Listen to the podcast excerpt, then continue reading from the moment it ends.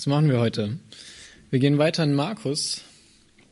Und wie ihr an dem Bild schon sieht, bastet. Heute geht es um die Gefangennahme von Jesus.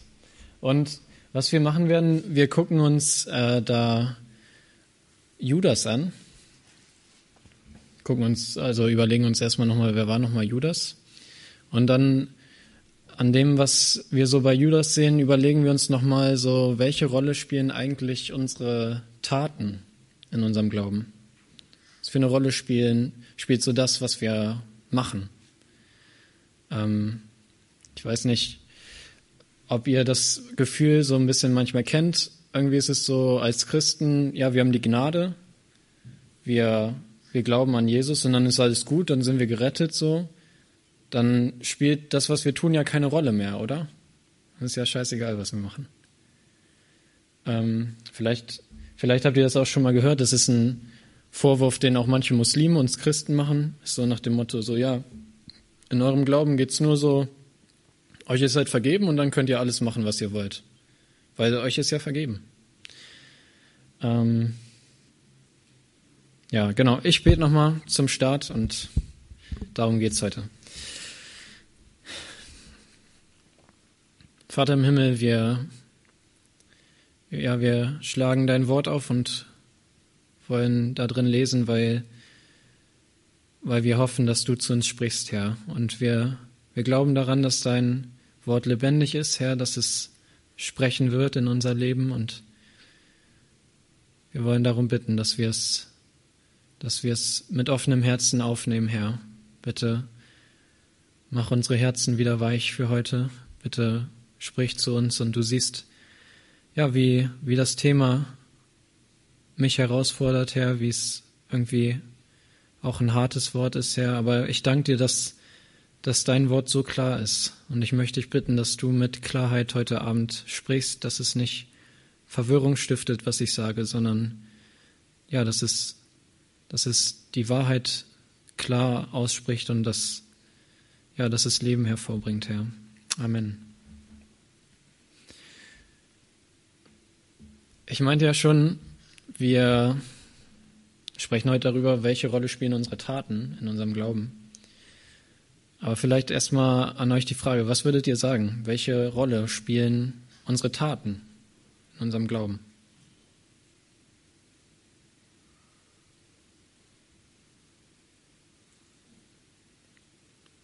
Spielt es eine Rolle, was wir tun? Mhm. Es gibt so eine krasse Stelle, wo Jesus sagt, dass es, ähm, wo er das mit einem, ich glaube, es ist ein, ist es ein Ölbaum oder ja, was war das, ein Eigenbaum, ja. Äh, da sieht der keine Flüchtigkeit oder hat es ein Gleichnis erzählt, über der über zwei oder drei Jahre keine Früchte gebracht Mhm.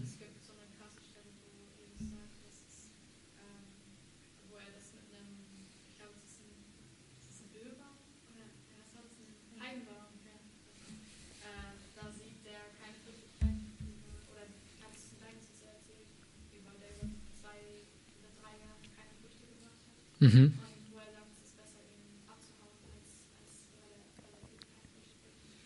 Ja, okay. Ja.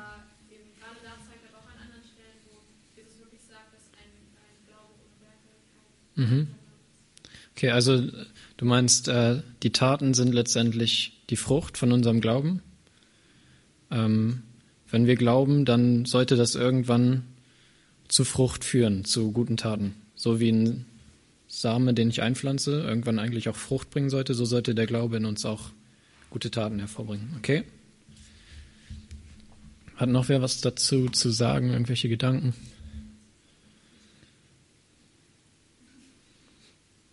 Seht ihr das genauso wie Paula? Seht ihr das ein bisschen anders? Ja. Nächstenliebe? Wie meinst du das? Ja, ähm, ja, durch unsere Taten können wir erstens Menschen Gott beibringen, mhm.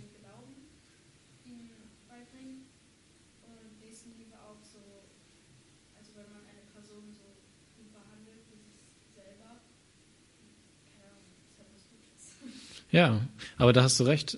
Liebe zum Beispiel ist ja auch, eigentlich Liebe ist erstmal so, für uns ist das oft so ein Gefühl oder sowas, aber eigentlich Liebe wird erst dadurch deutlich, dass jemand handelt, ne? Dass jemand, also Nächstenliebe ist ja nicht einfach nur so, dass ich mir denke, ich habe dich voll lieb, so, sondern das ist ja erst, wenn du merkst, so, ja, okay, Paul ist auch, also der grüßt mich, der, der ist auch mal bereit, irgendwie einen Teller für mich mit in die Küche zu nehmen oder sowas, dann wäre, dann, dann wäre es Nächstenliebe, ne? Ja, okay. Das ist schon mal, äh, das sind schon mal coole Gedanken. Die nehmen wir mit. Und das ist äh, eigentlich auch so ein bisschen das, wo ich heute drauf hinaus möchte. Also, wenn ihr das bisher so mitnehmen konntet, dann, dann habt ihr schon alles. Gut. Ähm, wie dort steht, Markus 14, Vers 43. Da sind wir heute.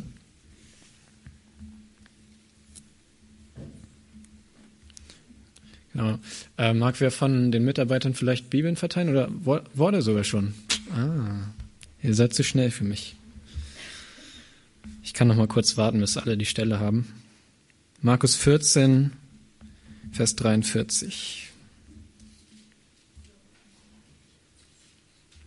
Jesus ist da jetzt gerade mit, ähm, mit seinen Jüngern in Gethsemane, in diesem Garten, in dem Park, hat er gerade gebetet und jetzt meinte er schon, das hatten wir letzte Woche gelesen, er meinte schon, okay, jetzt ist es soweit, jetzt kommen gleich die, die mich gefangen nehmen. Also es ist kurz vor der Kreuzigung. Gut, ich lese mal vor. Noch während Jesus redete, kam Judas, einer der zwölf, mit seiner Schar von Männern, die mit Schwertern und Knüppeln bewaffnet waren. Sorry. Sie waren von den führenden Priestern, den Schriftgelehrten und den Ältesten geschickt worden. Der Verräter hatte mit seinen Begleitern ein Zeichen vereinbart. Der, den ich mit einem Kuss begrüßen werde, der ist es, den müsst ihr festnehmen und abführen. Sorgt dafür, dass er nicht entkommen kann. In Gethsemane angelangt, ging Judas sofort auf Jesus zu. Rabbi, sagte er und gab ihm einen Kuss.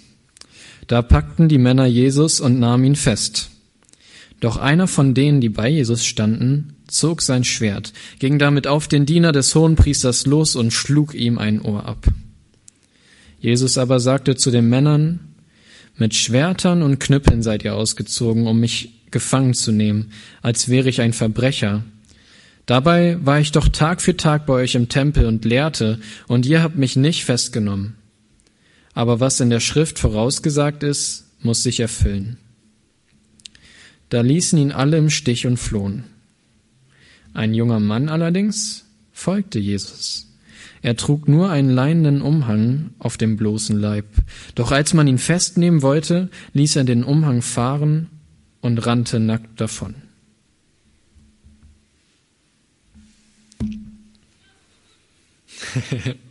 also irgendwie ganz schön viele random Infos, die wir hier bekommen. Und keine Ahnung, ich finde es irgendwie cool. Es, es, drückt so ein bisschen aus, wie viel gerade passiert. Es ist so, so, ein bisschen chaotisch, die Situation. Ähm, Judas kommt, küsst Jesus, weil das das Zeichen für die Soldaten und die anderen Männer ist, okay, das ist Jesus, den sollt ihr gefangen nehmen. Und dann nehmen sie Jesus gefangen. Ein Jünger schlägt irgendwie einem von denen noch ein Ohr ab. Und äh, dann ein anderer rennt Jesus noch hinterher, wird dann festgehalten, dann lässt er seine Klamotten zurück und stratzt wieder weg. Also es lohnt sich auch diese Geschichte mal so ein bisschen in den anderen Evangelien nachzulesen. Da sind noch coole, coole andere Infos, Infos zu. Gut, aber was ich schon meinte, ist, wir gucken heute ein bisschen auf Judas. Wisst ihr, wer Judas war? Habt ihr von Judas schon mal gehört?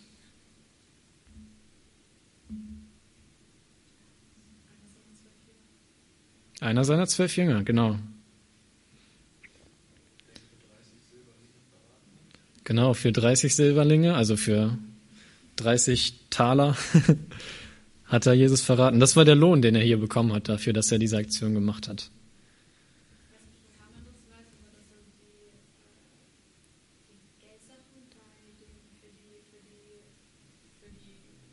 Ja, genau. Das weiß man auch aus der Bibel. Ich glaube, in Johannes steht es, dass äh, Judas derjenige war, der, der war sozusagen der Kassenwart von den Jüngern und von Jesus. Der hat so das Portemonnaie mit sich geführt. Und wenn die irgendwie bei Meckes kurz angehalten haben, weil sie mal wieder Hunger hatten, Judas, äh, wir brauchen mal wieder das Cash. Und dann kam er und Hat vielleicht gesagt so, hey, yo, wir können heute nicht alle einen Big Mac essen, vielleicht nur einen Cheeseburger oder wie auch immer. Er war der Kassenwart. Genau. Ähm, fällt euch noch was ein über Judas? Wisst ihr noch irgendwas? Stimmt. Hinterher hat er sich selbst umgebracht. Hm. Was würdet ihr sagen? Hat Judas geglaubt, dass es Jesus gibt?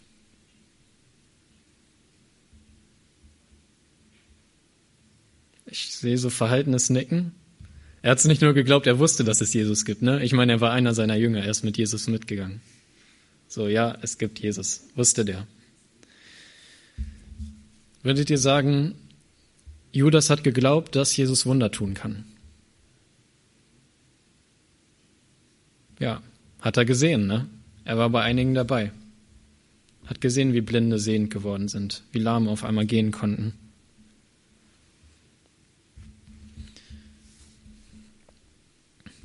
Würdet ihr sagen, Judas wusste ganz schön viel darüber, wer Jesus war, wie der so tickt, wie der so tickt, wenn er isst, wie er so tickt, wenn er hungrig ist, wie er so tickt, wenn er unterwegs ist? Ja, ne? Judas war ja die ganze Zeit dabei. Judas hat bestimmt auch mitbekommen, wenn er nicht sogar dabei gewesen ist, dass bei der Taufe von Jesus eine Stimme aus, der, aus dem Himmel gesagt hat, dies ist mein geliebter Sohn, an dir habe ich wohlgefallen. Er hat bestimmt auch mitbekommen von Jakobus, Johannes und Petrus, dass auf dem Berg der Verklärung, das ist Wochen her, dass wir das hatten, dass dort wieder eine Stimme kam und zu, über Jesus gesagt hat, dies ist mein geliebter Sohn, auf ihn hört. Hat Judas bestimmt mitbekommen, dass, dass eine Stimme aus dem Himmel gesagt hat, das ist der Sohn Gottes. Würdet ihr sagen, Judas hat, hat geglaubt, dass Jesus Tote zum Leben erwecken kann? Snacken wieder Leute. Warum, warum denkt ihr, dass Judas das geglaubt hat? Er war dabei, ja. Du meintest Lazarus, ne? Genau, bei Lazarus war er zum Beispiel dabei. Oder die Tochter von Jairus war das, glaube ich, ne? Ja. Ähm, also Judas kannte Jesus. Judas wusste, was Jesus tun kann. Judas ist lange mit Jesus mitgegangen. Aber hier, was macht er hier? Was macht er hier in der Geschichte? Er verrät Jesus.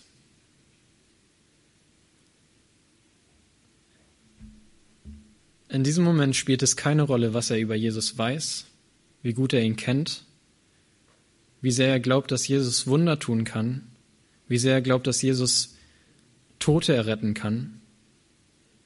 Es spielt keine Rolle, ob er glaubt, dass Jesus Gottes Sohn ist oder nicht. In dieser Situation wird deutlich, wie Judas zu Jesus steht, weil er Jesus verrät.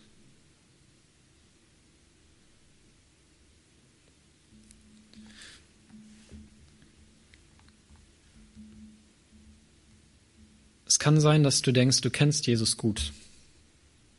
Es kann sein, dass du dir sicher bist, Jesus kann Wunder tun. Jesus tut Wunder. Es kann sein, dass du dein ganzes Leben schon in die Gemeinde gehst und viel erlebt hast äh, oder viele Geschichten gehört hast, viel, viel weißt. Ja, vielleicht kann es sein, dass du schon viel mit Jesus erlebt hast. Judas hat viel mit Jesus erlebt. Vielleicht hast du viel schon mit Jesus erlebt. Aber wisst ihr, all das, all dieses, was wir wissen von, von Jesus, all das, was wir glauben, was er tun kann, all das, was wir von ihm kennen, spielt in der Situation gar keine Rolle, wo wir so handeln wie Judas hier, wo wir gegen Jesus sündigen wo wir Böses tun. Denn in dem Moment, wo wir gegen Gottes Gebote verstoßen, wo wir lügen, wo wir jemanden hassen, wo wir die Augen zumachen vor, vor der Traurigkeit, die irgendwie der, mein Sitznachbar hat, wo wir die Augen zumachen, vor der Not, die irgendwie die Familie in unserer Straße hat. In dem Moment, wo ich irgendwie sündige, wird deutlich, wie ich zu Jesus stehe.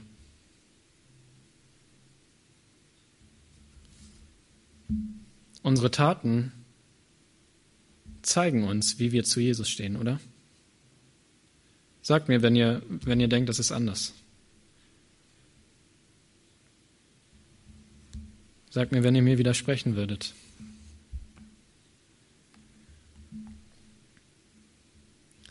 Hätte Judas hier Jesus nicht verraten, hätten wir viel über Judas spekulieren können.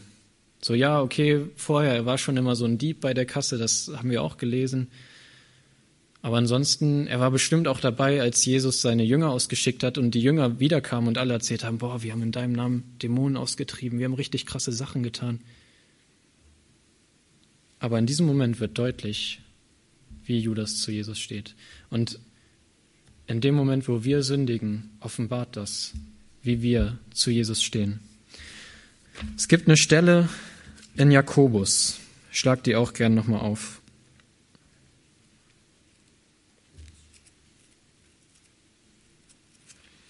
Jakobus Kapitel 2.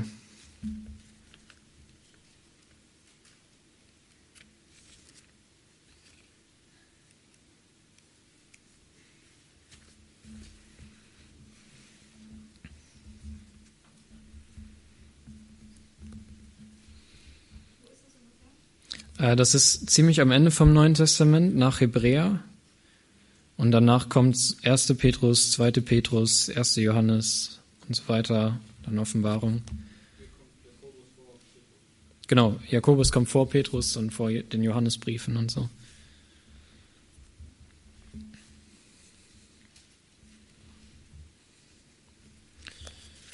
Ich kann ja noch ein bisschen warten.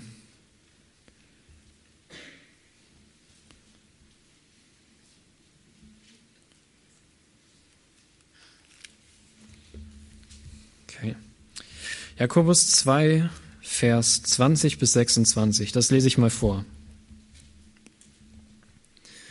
Willst du denn nicht begreifen, du unverständiger Mensch, dass der Glaube ohne Taten nutzlos ist? Wurde nicht unser Vater Abraham aufgrund seines Tuns gerecht erklärt? Er wurde für gerecht erklärt, weil er seinen Sohn Isaac auf, auf den Altar legte, um ihn Gott als Opfer darzubringen. Daran siehst du, dass sein Glaube mit seinen Taten zusammenwirkte. Erst durch seine Taten wurde sein Glaube vollkommen. Und erst damit zeigte sich die volle Bedeutung dessen, was die Schrift sagt, Abraham glaubte Gott. Und das wurde ihm als Gerechtigkeit angerechnet. Ja, er wurde sogar Freund Gottes genannt. Ihr seht also, dass der Glaube nicht, äh, dass der Glaube allein nicht genügt. Ein Mensch wird nur dann von Gott für gerecht erklärt, wenn sein Glaube auch Taten hervorbringt. War es bei der Prostituierten Rahab nicht ebenso? Auch sie wurde aufgrund ihrer Taten für gerecht erklärt, denn sie nahm die israelitischen Boten gastfreundlich bei sich auf und half ihnen, auf einem geheimen Weg aus der Stadt zu fliehen. Genauso nämlich, wie die Körper ohne den Geist ein toter Körper ist, äh, genauso nämlich wie der Körper ohne den Geist ein toter Körper ist, ist auch der Glaube ohne Taten ein toter Glaube. Uff. Ich musste schon noch mal schlucken, als ich das gelesen habe in der Vorbereitung. Ein Glaube ohne Taten ist ein toter Glaube. Ist genauso wie ein Körper ohne Geist. Ist genauso wie eine Leiche, sozusagen. Das sagt er hier. Und er, er erzählt von Abraham. Und bei Abraham, da kommt einem doch immer direkt in den Sinn so dieses Abraham, ja, das ist das Vorbild des Glaubens. So Abraham, der wurde wegen seines Glaubens für gerecht erklärt. Und das sagt er hier auch. Aber Jakobus sagt auch, guck dir die Taten an von Abraham. Die Taten haben seinen Glauben vollkommen gemacht. Es ist nämlich so, wenn wir, wenn wir an Gott glauben, wenn wir an Jesus glauben, wenn wir sagen, ja, du bist doch gut und das, was du sagst, das ist gut. Und ich habe erkannt, dass in mir die Sünde regiert und du mich retten musst. Wenn ich dann einfach weitermache, wenn ich dann auf das pfeife, was Jesus für richtig hält, was Gott für richtig hält, ist das dann wirklich Glaube? Ist das dann wirklich so, ja Gott, ich vertraue dir. Ich vertraue dir und gehorche dir deswegen.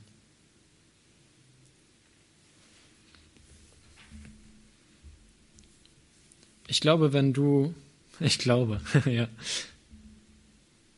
Ich, ich würde dir sagen, wenn du sagst, du glaubst an Jesus, aber du merkst selber, dass das bringt keine Taten hervor in meinem Leben. Mein Leben sieht genauso aus, als wäre Jesus nicht da. Dann überleg dir nochmal neu. Vertraust du wirklich Jesus? Oder solltest du nicht anfangen, wirklich dein ganzes Vertrauen auf Jesus zu setzen? Solltest du nicht anfangen, in dem, was du tust, zu sagen, ja, ich, ich vertraue dir, Gott, dass deine Wege gut sind.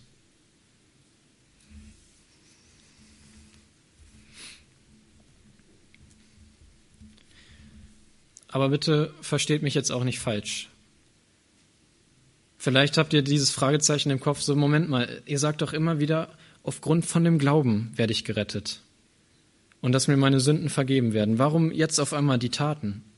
Dann kann ja niemand gerettet werden. Und genau das stimmt. Und deswegen, deswegen müssen wir uns immer wieder vor Augen führen, gerettet werden wir nicht auf Grundlage von unseren Taten. Wir werden einfach gerettet wegen unseres Glaubens. Einfach aus der Gnade. Aber dann, wenn wir, wenn wir zu Jesus gehören, dann verändert sich unser Leben mehr und mehr. Und es bringt auf einmal gute Frucht hervor. Es bringt auf einmal gute Taten hervor. Und wenn diese guten Taten ausbleiben, wenn da keine Frucht ist, dann müssen wir uns überlegen, überleben, äh, überlegen, was ist mit meinem Glauben? Glaube ich? Und ich finde es hier so cool, dass Jakobus als Beispieler Abraham nennt und die Prostituierte Rahab. Weil Abraham war nicht perfekt. Abraham hat, Abraham hat gelogen und meinte, nee, nee, das ist nicht meine Frau, das ist meine Schwester, weil er Angst hatte, dass er getötet wird.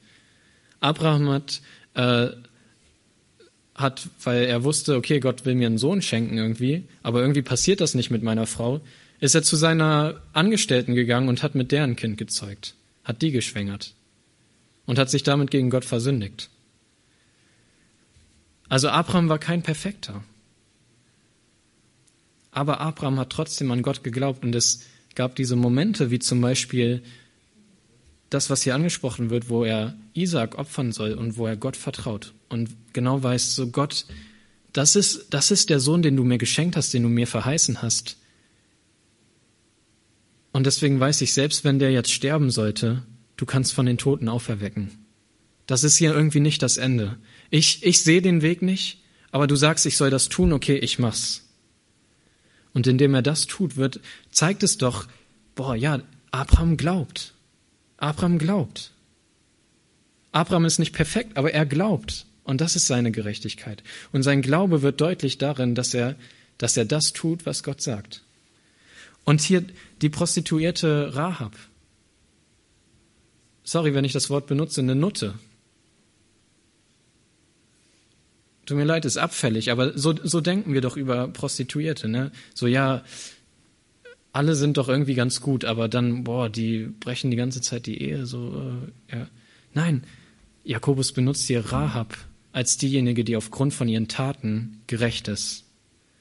Weil was hat sie getan, als das Volk Israel kam in ihr Land? Sie hat geglaubt, ja, das sind die, das ist das Volk Gottes. Und ihr Gott ist der wahre Gott. Und deswegen helfe ich ihnen. Deswegen verstecke ich hier die Spione und schleuse sie aus der Stadt raus. Und indem sie das gemacht hat, hat sie doch gezeigt, wo, wo sie steht im Glauben. Hat sie doch gezeigt, dass sie glaubt, dass Gott der wahre Gott ist. Und deswegen ist es diese Tat von Rahab, die zeigt, dass sie wirklich glaubt. Deswegen ist es diese Tat von Rahab, die zeigt, dass der Glaube da ist, warum sie gerecht ist. Also lass dich nicht verunsichern hiervon und denk dir, okay, ich habe schon mal gesündigt oder ich kenne diese Sünde in meinem Leben, ich, dann falle ich ja raus, dann bin ich nicht gerecht.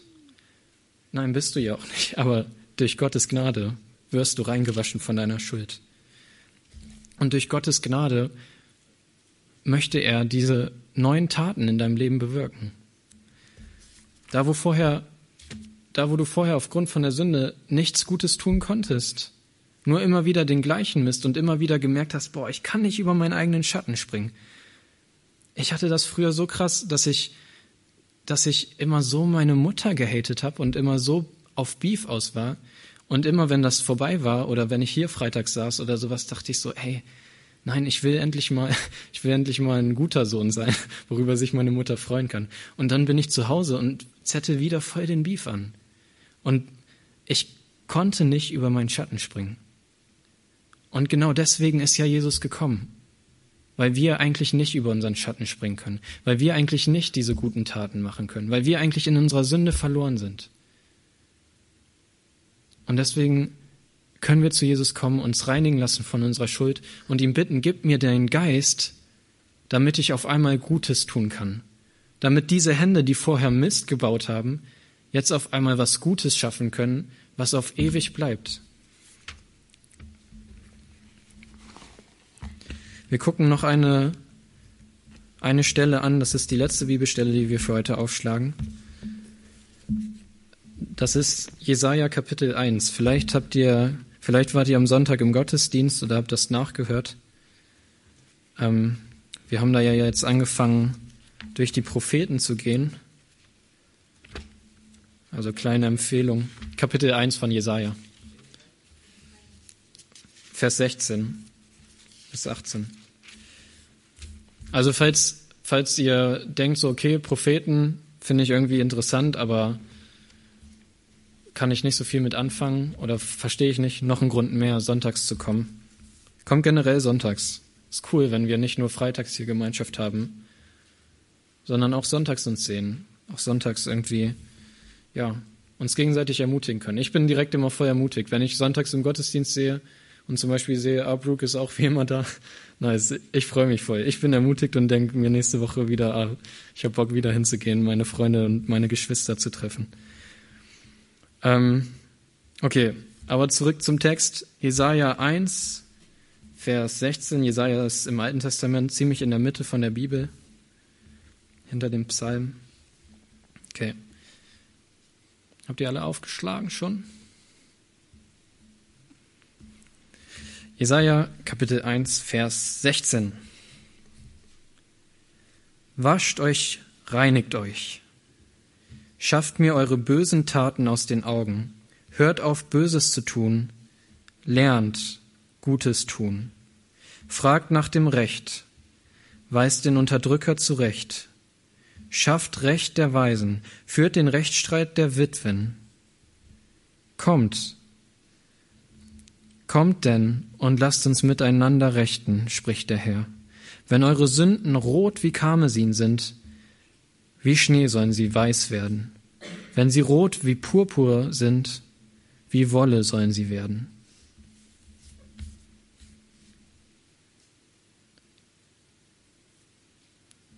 Ich finde diese Verse fassen das, was wir gerade hatten, nochmal irgendwie gut zusammen oder betrachten es nochmal so aus einem anderen Blickwinkel. Gott sagt hier zu seinem Volk, und das gilt auch für uns heute, reinigt eure, eure dreckigen Hände, reinigt euch von eurer Schuld. Und dann lernt Gutes zu tun. Und an diese ermutigenden Verse hier zum Schluss, wenn eure Sünden krebsrot sind, wenn die roter als rot sind, die sollen so weiß werden wie Schnee.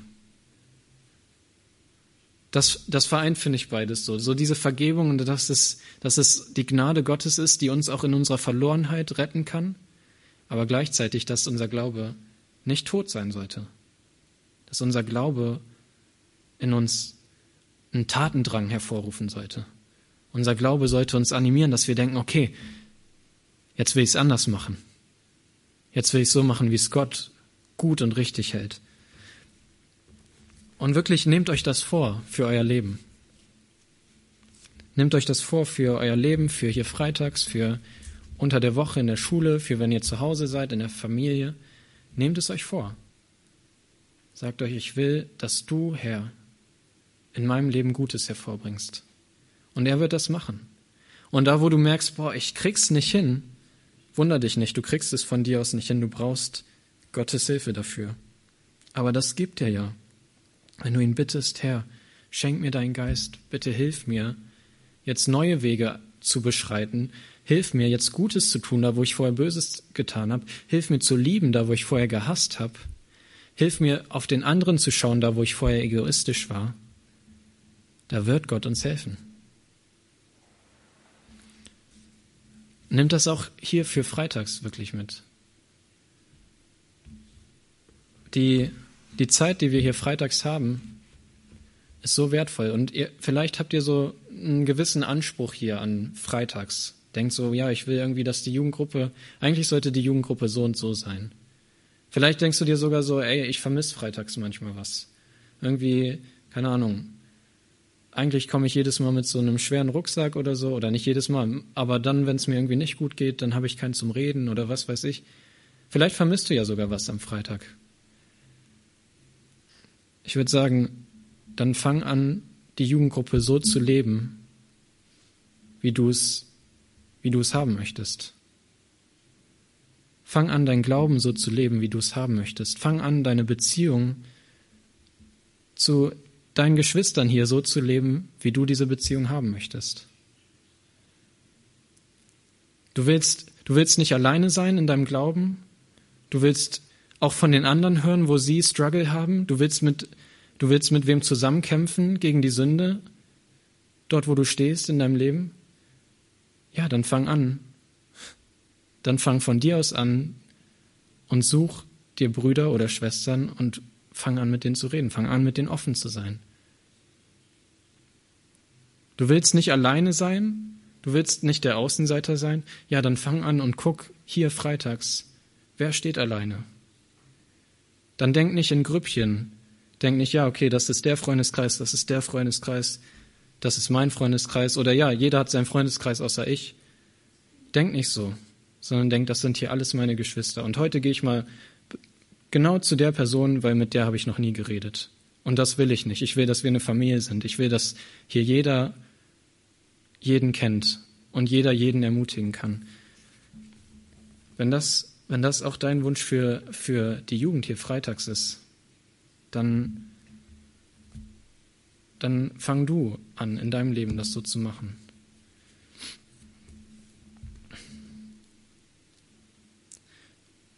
Ich fand dieses Bild vom Feigenbaum cool, was du eben nochmal meintest am Anfang. Weil da ist es wirklich so, der Feigenbaum hat über Jahre keine Frucht gebracht. Gott ist niemand, der das geknickte Rohr abbricht, der das, was eh schon am Boden ist, da nochmal drauf tritt. So ist Gott nicht. Gott ist nicht derjenige, der da, wo der Feigenbaum ah, mal nur noch so eine kleine Frucht bringt, anfängt, diesen abzusäbeln. Aber da, wo der Feigenbaum über Jahre hinweg keine Frucht bringt, da setzt Jesus ein Zeichen lässt diesen Baum absterben, um uns zu zeigen, so, ey, wenn dein Glauben keine Taten hervorbringt, über Jahre hinweg sich nichts passiert, dann musst du dich selbst prüfen, ob dein Glaube nicht vielleicht tot ist. Und dann solltest du wieder zu Jesus kommen und wieder genau bei den Basics anfangen. Wieder anfangen, dich reinigen zu lassen von deiner Schuld, und ihn zu bitten, dass er dir hilft, jetzt auf einmal Gutes zu tun, da wo du vorher Böses getan hast.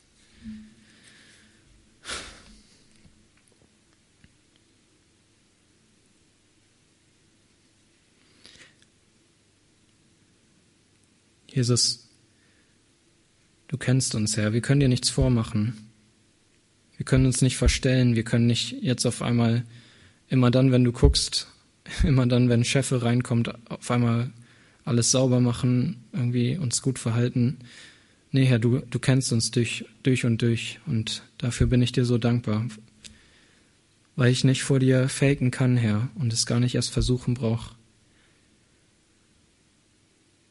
Herr, und deswegen weißt du, ja, dass wir hier als junge Christen einfach auch auf dem Weg sind, Herr, dass wir es nicht, dass wir nicht perfekt sind, Herr, dass wir deine Vergebung brauchen und deine Kraft brauchen, Herr. Und ich möchte dich darum bitten, dass wir da, wo, wo vielleicht Sünde in unserem Leben ist und wir aufgegeben haben zu kämpfen, dass wir wieder neue Kraft bekommen, Herr, dass wir wieder neue Kraft schöpfen, Mut schöpfen und sagen, mit deiner Hilfe, Herr, will ich jetzt lernen, Gutes zu tun, da wo ich vorher Böses getan habe. Ja, und ich möchte dich bitten, dass, dass du uns auch zeigst, wo wir, wo wir Böses tun, Herr. Manchmal ist die Sünde so versteckt, manchmal fällt es uns gar nicht auf, dass wir, dass wir vor dir schuldig sind, Herr. Und da möchte ich dich bitten, dass du uns, wenn das nötig ist, es uns zeigst, dass wir vor dir schuldig sind und dass du uns ein Herz gibst, was umkehren möchte, Herr, zu dir, was ja, das Böse zurücklassen möchte und das, das Gute, das Gute im eigenen Leben, ja, tun möchte. Bitte schenke uns so ein Herz. Bitte mach uns hier freitags auch einfach zu, zu einer großen Familie in dir, Herr, die ein Geist und eine Seele ist, die sich gegenseitig supporten kann, die ehrlich und offen miteinander ist. Herr, wir danken dir für den Abend und wollen dich bitten, dass du ihn weiterhin segnest. Amen.